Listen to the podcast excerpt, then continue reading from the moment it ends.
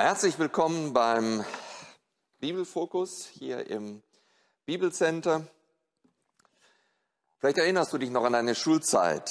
Einen Bruch multiplizierst du mit einer ganzen Zahl, indem du den Zähler des Bruches mit der Zahl multiplizierst und den Nenner beibehältst. Oder so. Puh. Hast du früher in der Schule Bruchrechnung genau so gelebt wie ich? Ich fand's einfach nur schrecklich. Die ganzen Regeln auswendig lernen und auch noch behalten für Brüche addieren, Brüche subtrahieren, Brüche multiplizieren, Brüche dividieren, Brüche erweitern oder kürzen und so weiter und so weiter. Das war so überhaupt nicht mein Ding.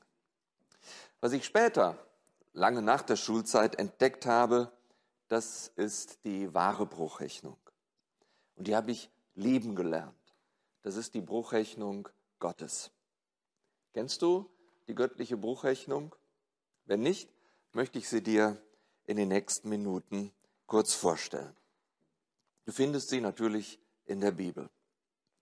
Ein Hinweis auf die göttliche Bruchrechnung steht im ersten Korintherbrief, Kapitel 11, die Verse 23 bis 24. Viele von uns kennen diesen Abschnitt, äh, wenn wir in der Gemeinde Abendmahl feiern, dann wird gerne dieser Abschnitt aus 1. Korinther 11 gelesen zur Einleitung und da kommt die göttliche Bruchrechnung vor. Da schreibt Paulus nämlich, ihr wisst doch, was der Herr über dieses Mahl gesagt hat. Ich selbst habe seine Worte so an euch weitergegeben, wie sie mir berichtet wurden. Nämlich in der Nacht, in der er verraten wurde, nahm Jesus, der Herr, das Brot, dankte dafür, brach es in Stücke und sagte, das ist mein Leib, der für euch geopfert wird.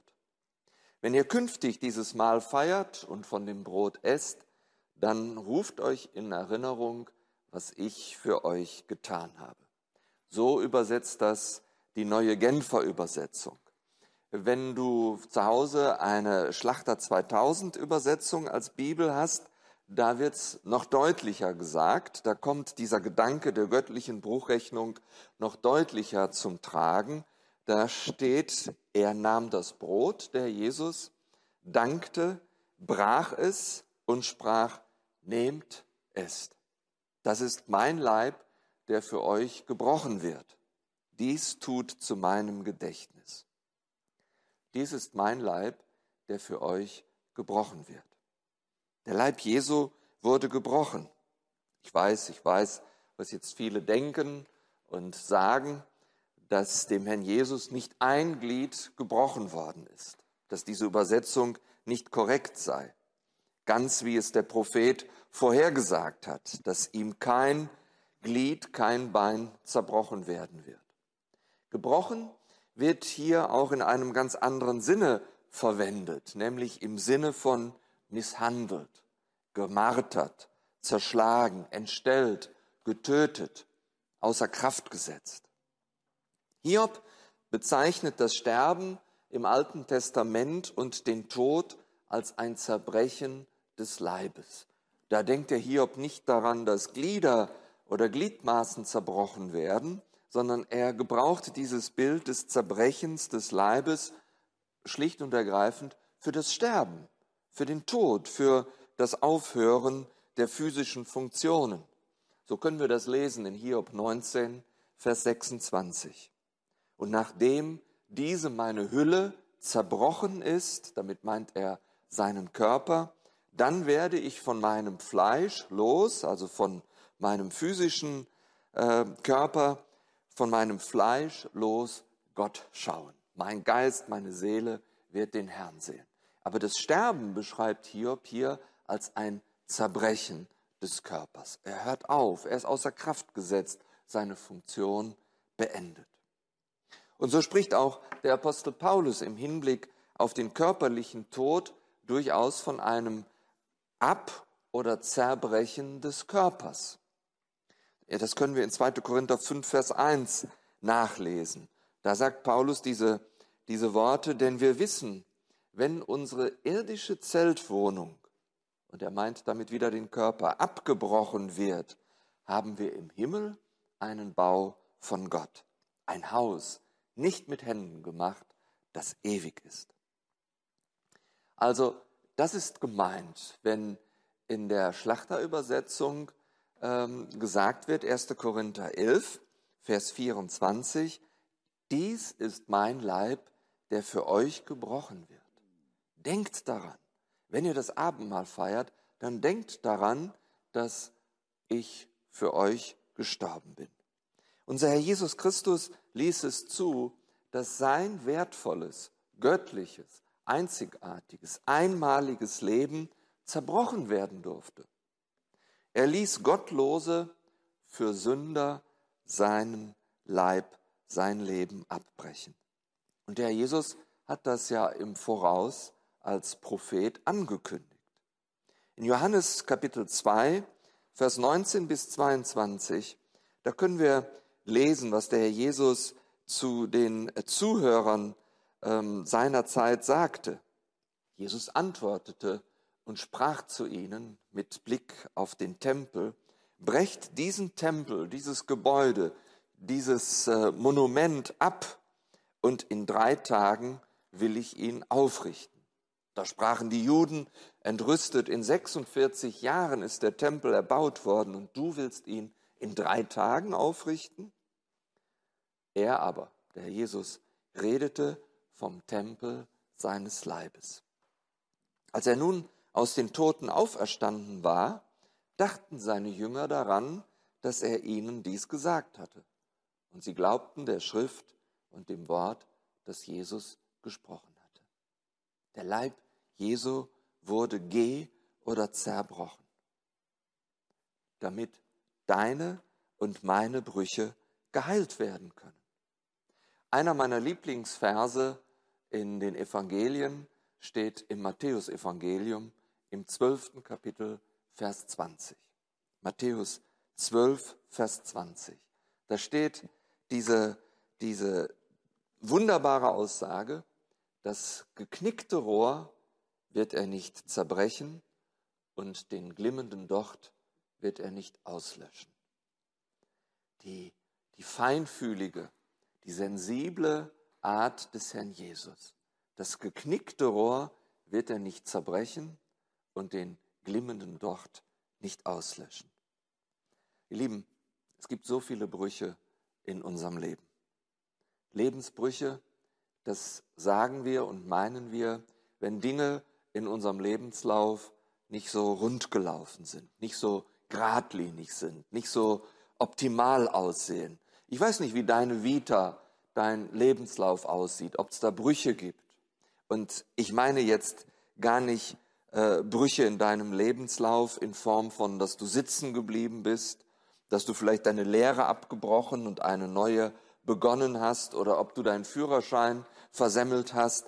Das meine ich gar nicht sondern ich denke an die viel herberen Rückschläge, an bittere Niederschläge, böse Enttäuschungen, krasse Fehlentscheidungen und nagendes Versagen in deinem Lebenslauf, wo du zurückschaust und es dir graut, weil da Dinge gelaufen sind, die du gerne ausradieren oder korrigieren möchtest, aber das funktioniert nicht. Ich meine, die harten Selbst- oder fremdverschuldeten Bruchlandungen, wo du auf einmal plötzlich in deinem Leben mitten in einem Trümmerfeld gestanden bist und wo deine Seele so einen richtigen Trümmerbruch erlitten hat. Es hat schlimme Folgen, wenn physische Brüche nicht richtig behandelt werden und nicht entsprechend ausheilen können. Das hat nachhaltige Folgen. Das hat Langzeitfolgen. Dann bleiben schreckliche Fehlbildungen zurück. Behinderungen, die das ganze Leben begleiten und beeinträchtigen. Einschränkungen, die das Übliche nicht möglich machen. Unangenehme Auffälligkeiten. Vielleicht bist du selber davon betroffen, dass du dir irgendetwas gebrochen hast und dann ist das nicht fachmännisch äh, behandelt worden und dann ist das äh, ja wieder zusammengewachsen, aber du spürst und siehst einfach, das ist nicht so, wie es sein sollte. Oder du kennst Menschen, ähm, ich habe selbst einen lieben Freund, ähm, wo man immer wieder sieht, äh, dass da äh, ein, ein Finger gebrochen ist bei ihm in der Kindheit und äh, das ist nicht sorgfältig behandelt worden. Und das schleppt er jetzt seitdem mit durch sein Leben und das wird er auch nicht wieder ablegen können. Das ist ähm, nicht mehr zu korrigieren. Und das möchte ich übertragen auf unser Leben.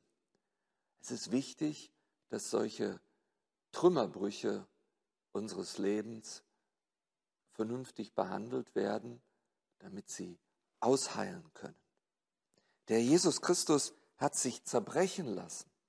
Und daran denken wir, wenn wir Abendmahl feiern, dass der Jesus sagt, denk daran, mein Leib, mein Leben ist abgebrochen worden, damit ich den Brüchen in deinem Leben heilend helfen kann. Damit er unsere Brüche versorgen und heilen kann. Deswegen hat der Jesus sein Leben, sein Leib zerbrechen lassen, damit sich unser Leben gesund und gut im Sinne Gottes entwickeln kann. Der Sohn Gottes, der Jesus Christus, ist dein und mein großartiger, himmlischer, göttlicher Unfallarzt. Und so haben wir wunderbare Zusagen schon im Alten Testament, dass unser Herr und Gott, der sich in seinem Sohn Jesus Christus offenbart hat, dass es Gottes Anliegen ist, unser Helfer zu sein für die Brüche unseres Lebens. In Psalm 34, Vers 19, da steht diese wunderbare Zusage, der Herr ist nahe denen, die zerbrochenen Herzen sind, und er hilft denen, die zerschlagenen Geistes sind. Oder wenn du in den Psalmen bist, wir hatten gerade Psalm 34, 19, gehen wir zu Psalm 147, Vers 3. Da heißt es, er heilt die zerbrochenen Herzen sind und verbindet ihre Wunden. Es ist doch ganz klar, dass ähm, Gottes Wort hier nicht in erster Linie von physischen Wunden spricht, sondern dass doch hier die Seele angesprochen ist. Er heilt die zerbrochenen Herzen sind und verbindet ihre Wunden, damit Gesundung sich einstellt, damit wir nicht ein Handicap durch den Rest unseres Lebens tragen müssen. Und deswegen komm zum Herrn Jesus mit deinen zerbrochenen Erwartungen, mit deinen zerbrochenen Wünschen, mit deinen zerbrochenen Plänen. Der Herr Jesus ist da für Pech, Pleiten und Pannen in unserem Leben. Manche Lebensbrüche nennt die Bibel schlichtweg Sünde.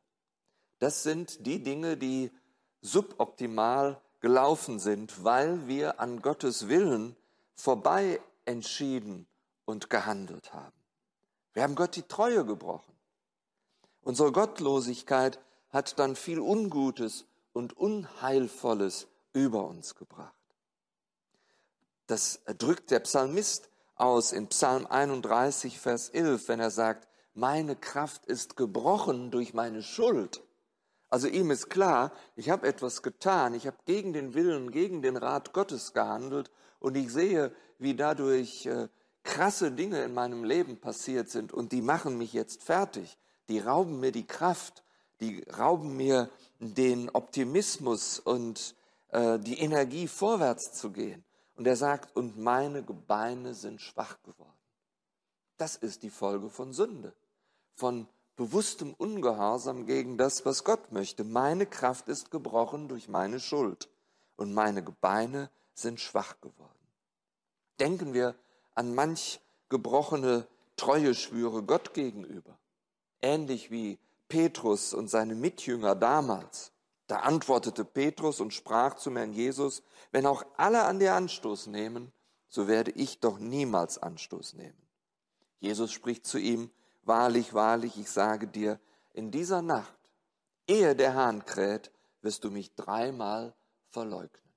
Und Petrus spricht zu ihm, und wenn ich auch mit dir sterben müsste, würde ich dich nicht verleugnen. Und ebenso sprachen alle seine Jünger.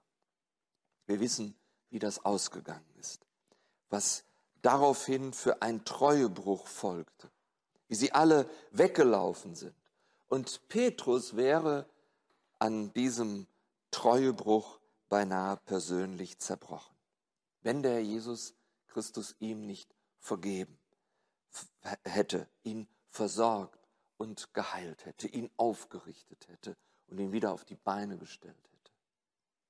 Am eindrucksvollsten schildert der Prophet Jesaja die Bruchrechnung Gottes.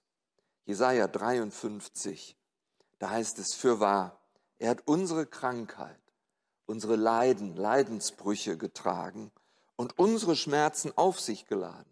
Wir aber hielten ihn für bestraft, von Gott geschlagen und niedergebeugt.